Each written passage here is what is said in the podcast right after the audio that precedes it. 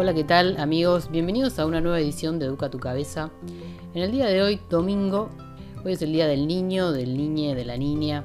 Me gustaría hablar de un tema importante que es em, la importancia del juego en los adultos, porque siempre solemos asociar eh, el juego a algo más del área de los niños. Y aunque el juego nos hace sentir vivos, los adultos nos olvidamos de esto. No, no le prestamos atención. Decimos que no tenemos tiempo. Pero jugar no es un lujo ni cosa de chicos. Jugar es una necesidad. Es tan importante para nuestra salud física y mental como lo es dormir las horas necesarias, alimentarnos bien y hacer ejercicio. El juego nos enseña cómo gestionar y transformar nuestras emociones y experiencias negativas. En lo lúdico liberamos nuestra libido, o sea, esa famosa energía que recorre nuestro cuerpo según el psicoanálisis y que es tan importante gestionarla bien. Hacemos catarsis, nos expresamos. El juego potencia el aprendizaje, reduce el estrés, nos conecta con los demás, con el mundo. Pero a pesar de todos estos beneficios, por alguna razón, no nos permitimos en nuestra vida adulta darle un espacio. Lo reemplazamos por el trabajo, por las responsabilidades. Pero son todas estas construcciones que hacemos, armamos en nuestra cabeza en base a los parámetros de la sociedad, en lo que debe ser de tal manera, por eso lo importante es entender y te pregunto qué es para vos el juego, con qué lo asociás. O sea, si te digo la palabra juego, ¿qué es lo primero que se te viene a la cabeza? Porque jugar involucra muchas cosas y dependiendo la construcción que tengas en tu cabeza, es cómo vas a actuar dándole un lugar o no en tu vida. Sería bueno que asociemos el juego con eso que nos conecta con los demás, que despierta alegría, risas, diversión, que promueve la unión y refuerza el sentido de comunidad.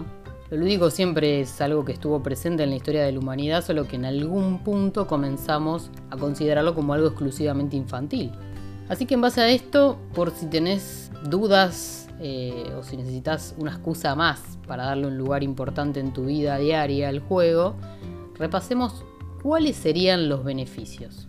Bueno, nos ayuda a desconectar, reduce el estrés, liberamos endorfinas, que es la famosa hormona de la felicidad. Es una hermosa manera de dialogar con tus hijos, sobrinos, primos, porque cuando jugás con ellos compartís emociones y les enseñás nuevas cosas. También te sirve para poder pensar cómo ellos lo hacen y así conectar más, entender cómo ven el mundo desde su perspectiva. Esto te va a ayudar a frustrarte menos cuando no responden de la forma que, que vos quisieras o que imaginaste. Fomenta la creatividad, o sea, se activa la imaginación y estimula nuestro cerebro. Esto nos permite ser más creativos a la hora de tomar decisiones en cualquier ámbito de nuestras vidas. La imaginación es una de las cualidades que más usa la gente que es efectiva. Favorece la socialización, es jugando cuando se hacen amigos, o no, ya sean chicos o adultos, porque sí, un deporte es jugar también, y qué vínculos fuertes que generamos en el deporte, ¿no?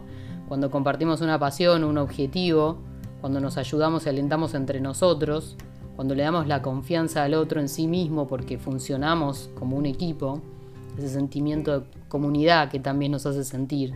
Estamos también más conectados con nuestro niño o niña interna. ¿Y por qué nos olvidamos de esto, no? ¿Por qué lo reprimimos? ¿Por qué ser adultos es sinónimo de poner cara de serios, de hay que madurar? Eh, o, o, no vieron cuando los chicos, por ejemplo, están caminando y de la nada hacen un saltito y siguen caminando? Son súper enérgicos ellos pero cuando crecemos, si, nos ven haciendo esto, nos retan o la gente nos mira raro. ¿Quién habrá impuesto esto? No? Porque si venimos hablando de la importancia de ponernos en movimiento para cambiar nuestro estado de ánimo, eh, de que el movimiento crea emoción, por eso nos cuesta tanto, ¿no? Eh, cambiar nuestros mapas mentales. Y qué importante es poder tener una internalización, un conocimiento de los mismos, si queremos tener más claridad. Tal vez nuestro foco tendría que estar en ser felices con quienes somos y eso nos va a permitir sentirnos más realizados y así poder darlo todo con el otro, porque imagínate si vos pudieras generar un impacto positivo en cada persona que conocieras, qué cadena interminable sería, en donde podría cambiar la, humanidad entera, podría ser una raza superior. Bueno, el juego también nos da una perspectiva más equilibrada de la vida. Cuando hacemos algo que nos gusta, nuestra forma de ver la vida cambia más positivamente, porque nos da un equilibrio entre nuestras obligaciones y las cosas que disfrutamos. También nos sube la moral, la autoestima, porque al jugar se generan en nuestro cerebro sensaciones muy agradables que nos suben el ánimo y nos dan ganas de hacer más cosas. Nos ayuda a mantener nuestros cuerpos y mentes alineados, o sea, si bien no todos los juegos requieren una actividad física, de alguna manera estamos activos. Y por último, favorece al aprendizaje, igual que le pasa a los chicos. Los chicos aprenden jugando y lo que aprendemos haciendo no se olvida más. Así que bueno, creo que te da innumerables beneficios para que incorpores a tu vida el juego, aunque sea 10 minutos por día. El juego puede significar muchas cosas.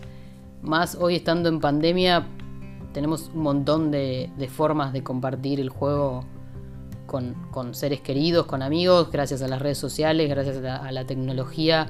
Eh, no necesariamente tenemos que estar uno al lado del otro. Si hay gente que convive con, sus familiares, es una excelente forma de conectar. Porque creo que el juego nos hace olvidar un poco de, lo que tenemos que ser y nos conecta con esa parte que ya somos con ese niño interno que tenemos que por algún motivo lo dejamos de lado en algún momento de nuestra vida porque pensamos que era lo correcto. Y la verdad es que alejarnos de, ese juego interno, de ese niño interno, también nos cierra puertas, porque mm, ya les digo, la, gente que es exitosa, efectiva en, lo que hace, tiene mucha creatividad, tiene mucha imaginación, y eso es porque se permite en su día jugar. Mucha gente que disfruta de su trabajo, que ama lo que hace, es un juego. Entonces si pudiéramos ver la vida como un juego, como un escenario donde nosotros podemos crear la obra de teatro que, querramos o ver la película que querramos y ir modificándola en base a cómo vamos cambiando en nuestra vida, eh, sería fantástico. No se olviden que mm, lo que nos pasa en la vida depende un 100% del significado que le demos. Y mientras más vos tengas el control sobre cómo te querés sentir frente a algo, más vas a poder abarcar esos círculos, ¿no? Ya vamos a hablar. Vamos a hablar de estos círculos que habla Stephen Covey. Él escribió siempre sobre liderazgo y demás, y hablaba de los siete hábitos de la gente altamente efectiva, que en realidad la verdad que el título es muy yankee, y no es exactamente a lo que apunta, o sea, no, no habla de, gente exitosa, sino de qué es lo que te va a llevar a vos, cuáles son los hábitos que deberías adoptar en tu vida para que todos los aspectos de tu vida sean eficientes, ¿no? O sea, habla de cómo vemos las cosas, cómo nos afectan las cosas y que nosotros podemos ser esas personas que asumimos nuestra responsabilidad en la vida, asumir que somos responsables de lo que nos pasa, de, la, digamos, de la posición que vamos a tomar sobre lo que nos pasa. Él habla del círculo de la preocupación y de la influencia.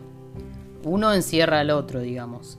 Y que dependiendo qué círculo sea más grande, es la posición que adopta cada uno en la vida, ¿no? Si sos proactivo o reactivo. Si sos una persona proactiva que toma responsabilidad, conciencia y decide dónde poner el foco, tu círculo de influencia va a ser más grande y eso te va a dar una capacidad más amplia de, de manejar vos las cosas en tu vida y no que te manejen a vos. Pero si sos una persona donde el círculo de preocupación es más grande, es muy probable que sos una persona reactiva donde no se hace cargo de lo que le pasa, pone en el afuera las culpas y siente que tiene un mayor como, como una falta de control sobre las cosas, como como que la vida es algo que te lleva y no que vos eh, podés dirigir, por decirlo de alguna manera. Eh, es muy interesante lo que habla este libro, es muy interesante sobre todo esta parte y de los paradigmas internos que tiene cada uno. Seguramente haga un podcast o un IGTV en, Instagram porque me parece que es, eh, es solo un pedacito del libro, pero es muy interesante para, para entender uno como otra forma de ver la vida, como otra perspectiva y que es una herramienta que total se puede usar libremente a diario. Eh, así que bueno amigos, esto es todo por hoy. Hoy hablamos de la importancia del juego, hablamos de la importancia de, que el juego nos conecta con nosotros y con los otros, o sea, nos conecta con nuestros seres queridos, nos hace personas más sociables, nos levanta el ánimo, nos hace ser más creativos. ¿Qué más querés? O sea, El juego puede involucrar lo que quieras, desde sentarte a jugar a la PlayStation con amigos online, a un juego de mesa o las cartas con, tu familia con la que estés conviviendo, a ponerte a saltar de la nada, a jugar a, bailar o cantar, lo que sea que para vos signifique algo lúdico. Inclusive también formas de aprender, juegos de palabras, cualquier cosa que estimule tu cabeza y tu cuerpo, seguramente hace, hará un impacto en tu fisiología y te va a servir para poder, eh, para poder encarar el día de otra manera. Y yo te diría que lo pruebes porque mm, siempre es súper positivo que antes de, como veníamos diciendo, ¿no? Antes de arrancar tu día a día, antes de, si tenés que hacer una llamada importante, si tenés que eh, tomar una entrevista, eh, si tenés que afrontar una situación laboral complicada o, con un familiar o con un amigo, te tenés que preparar.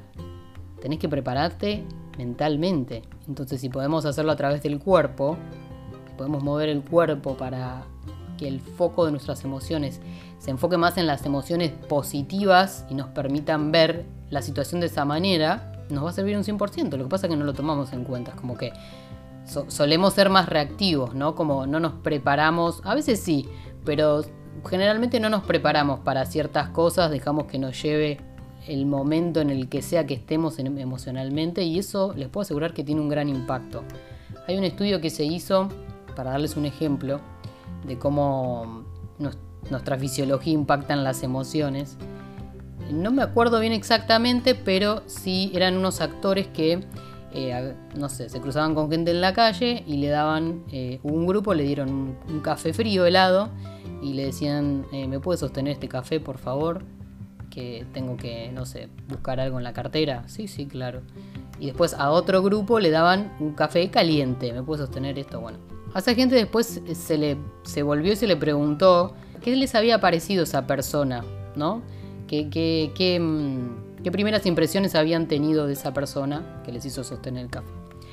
La gente que había sostenido el café frío dijo cosas negativas de esa persona les había parecido distante, frío, como que les había dado desconfianza. Y la gente que había tenido el café caliente solo dijeron palabras positivas y cálidas sobre la otra persona. Que les había caído bien, que habían sido amables, que se, se notaba una persona de confianza, cálida. Entonces, por esto les quiero decir que el cerebro es tan bobo y que las, sensaciones físicas impactan tanto sobre nuestras emociones. Porque esas personas no conocían a, la otra, pero se guiaron por sensaciones, por eh, la sensación del frío y del calor para describir a otra persona. es, es muy impactante. Así que los dejo con esto. Espero que les haya servido este podcast. Nos vemos la semana que viene. Que tengan una excelente y hermosa semana. Hasta luego.